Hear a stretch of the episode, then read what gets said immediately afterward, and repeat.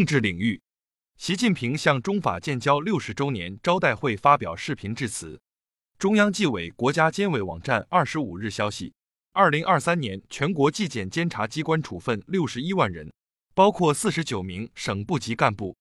检察机关依法对重庆市人大常委会原党组副书记、副主任、重庆市总工会原主席郑红涉嫌受贿、利用影响力受贿案提起公诉。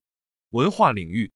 文化和旅游部一月二十五日发布第三批国家级夜间文化和旅游消费集聚区名单，北京市石景山区、首钢园等一百零二个单位入选。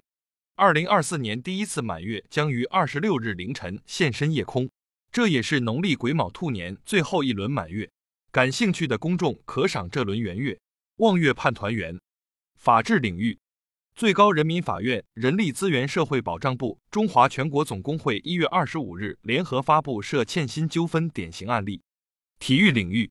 二十五日在墨尔本进行的二零二四年澳大利亚网球公开赛女单半决赛中，中国选手郑钦文二比零战胜乌克兰选手雅斯特雷姆斯卡，晋级决赛。民生领域，中国和新加坡二十五日签署互免持普通护照人员签证协定。外交部发言人当日在例行记者会上应询表示，中新免签协定在中国农历龙年春节前落地生效，无疑是给两国人民送上的一份新春贺礼。生态环境部消息，二零二三年全国空气和水环境质量完成年度目标，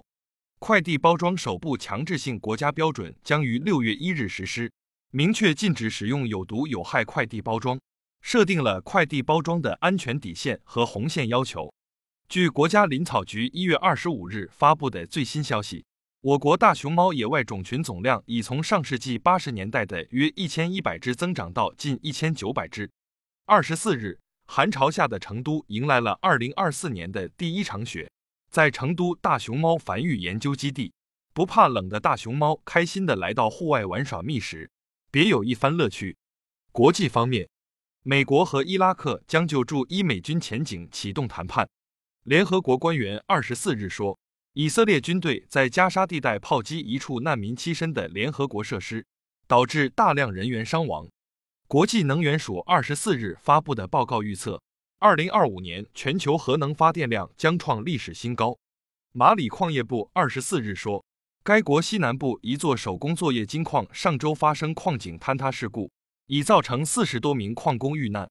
美国政府禁止波音增产七三七 MAX。支部学习实政教育就用半月谈基层党建学习系统，更多半月谈基层党建学习系统详情尽在主页橱窗。